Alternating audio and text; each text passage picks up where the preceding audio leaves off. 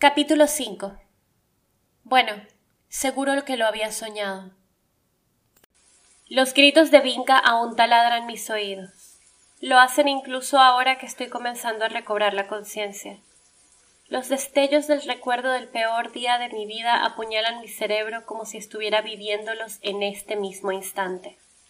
El ardor en mi pecho al verla tendida en el suelo, mi visión tornándose borrosa justo antes del momento que me cambió para siempre. El suelo está húmedo, pero la baldosa se ha enfriado ya. Aún no puedo abrir los ojos. Siento como si mis párpados estuvieran cosidos entre sí. Intento mover los dedos de mis pies, pero por algunos segundos temo estar paralizada. Solo siento el hormigueo en mi lengua que me recuerda que quizás no sea tan buena idea utilizar criminales de la calle para reponer mis fuerzas. Incluso si la alternativa habría sido casi mortal. Paso la lengua por el borde afilado de mis dientes y el corte ayuda a que mis sentidos poco a poco comiencen a despertar. Escucho el agua aún corriendo sobre mí e intuyo que caí al suelo. El sudor se vuelve frío cada instante en el que toca mi piel. Puedo sentir la textura rasposa de la toalla en mi espalda. Intento tomar el aire que hay a mi alrededor, oxigenar mi sangre y utilizarla a mi beneficio. Por fin puedo abrir los ojos. Fallo en mis intentos de volverme ligera, en los de intentar agudizar mis sentidos. El dejo de un olor que debería reconocer reina en el ambiente, pero no logro concentrarme.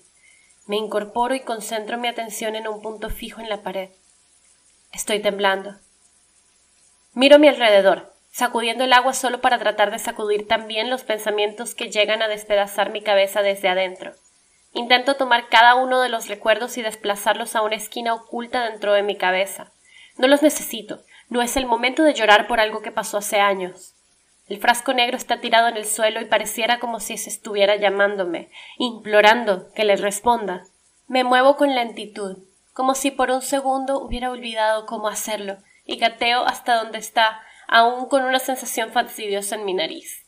Lo sostengo entre mis manos y examino la grieta fina en la superficie por la que se escapa solo un mínimo del resplandor del líquido dentro de él.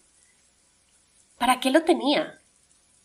Si conocieran más respecto a cómo pueden utilizar el polvo, quizás podría resolver el acertijo. Sus ojos brillaban como las gotas que emanaban de él.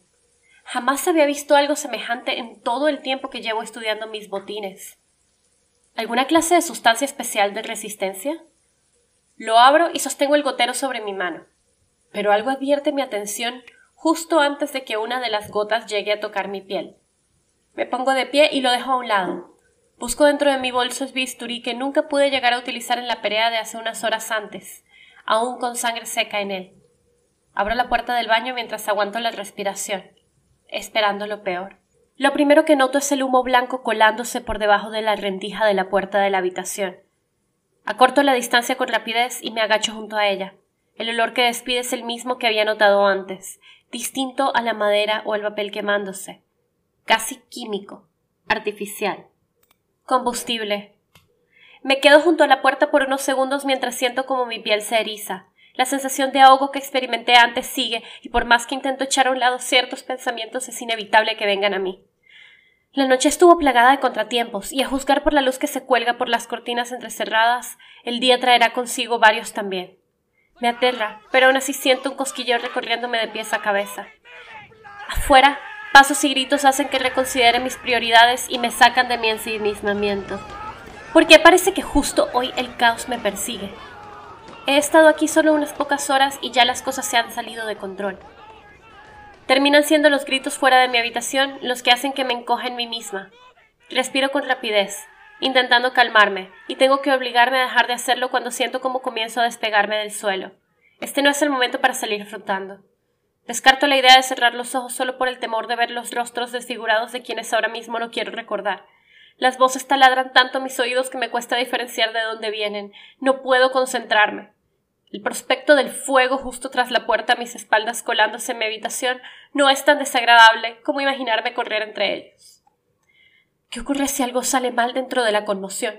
Si rasguño mi rostro, aunque sea solo un poco, Reacciono y me pongo de pie, resbalándome con la toalla que apenas me envuelve.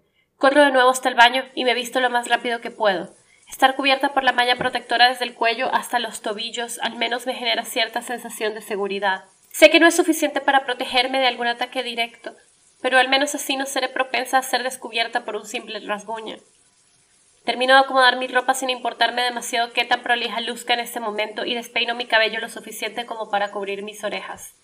Guardo el resto de los dedos en mi bolso y dejo los huesos que descarté tirados. No hay tiempo para hacer nada más con ellos. Me pongo las botas con los pies empapados por el agua aún encharcada en el suelo y tengo que sostener mi cabeza para luchar contra los mareos que aún siento. Odio comer gente. Odio comer gente. Odio tener que comer gente. Veo las palmas de mis manos mientras intento dejar de temblar. No sé cómo reaccionar en una situación así. Tengo que salir, seguir a los demás. Lo cierto es que no tengo idea de... Tienes magia corriendo por tus venas. Y sé que me será útil. Sus palabras hacen eco dentro de mi cabeza y tengo que controlar mi garganta para no soltar un grito. ¿Y si estaba hablando de esto todo este tiempo? ¿Y si siempre tuve razón y algo de lo que ocurrió en ese encuentro desencadenó toda esta situación? ¿Y si esto es una prueba? Él dijo que me encontraría. Bien podría ser, para hacerme cumplir mi parte del contrato mucho más temprano que tarde. El frasco.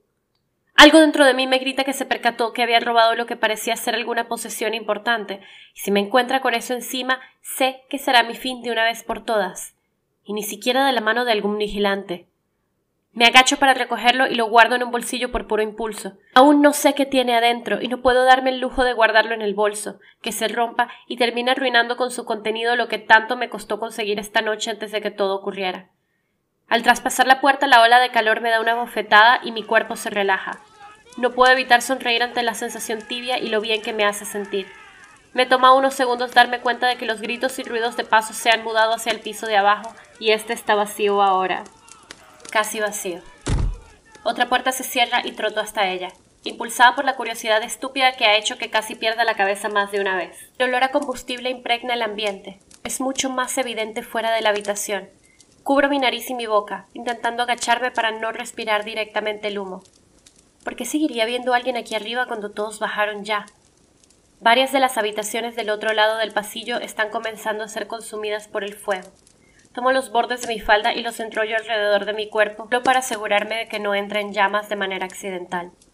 Dudo mucho que incluso mi sangre pueda salvarme de ser incinerada viva. ¿Y si es él?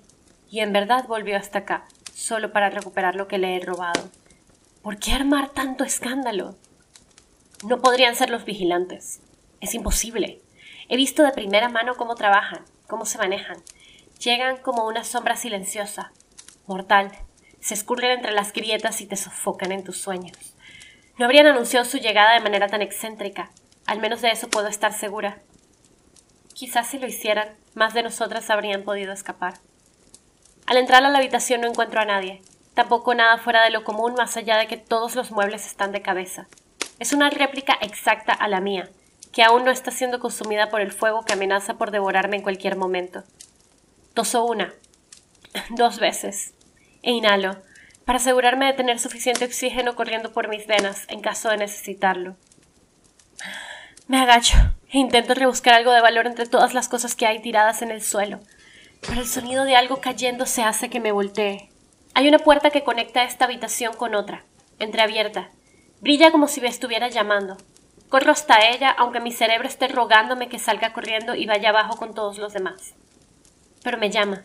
Algo me llama.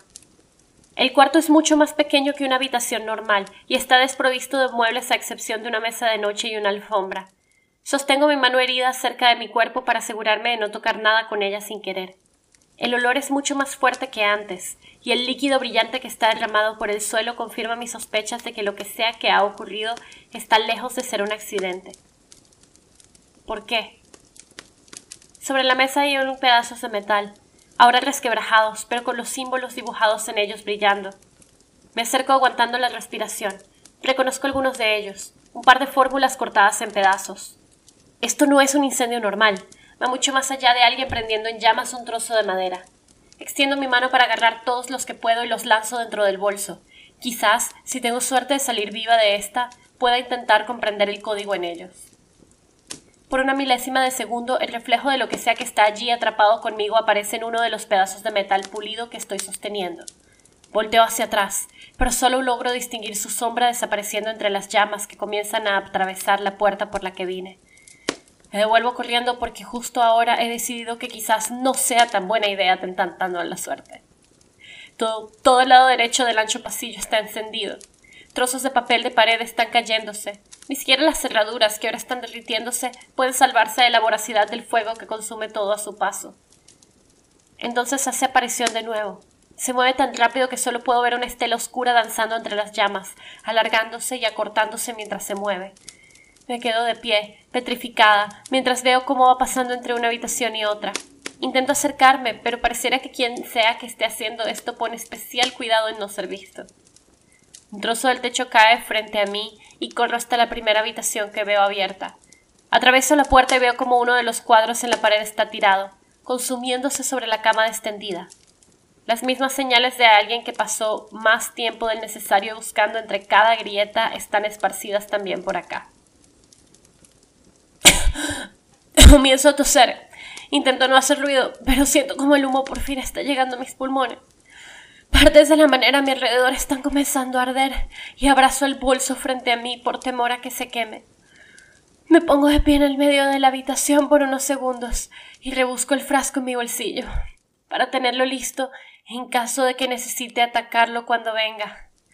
Es él, tiene que ser él. Quizás si yo misma lo uso comience a tener ventaja sobre él. Pero todo está callado. El silencio es abrumador. Solo puedo escuchar el fuego consumiendo todo a mi alrededor con lentitud y el viento colándose por la ventana abierta. ¿Abierta?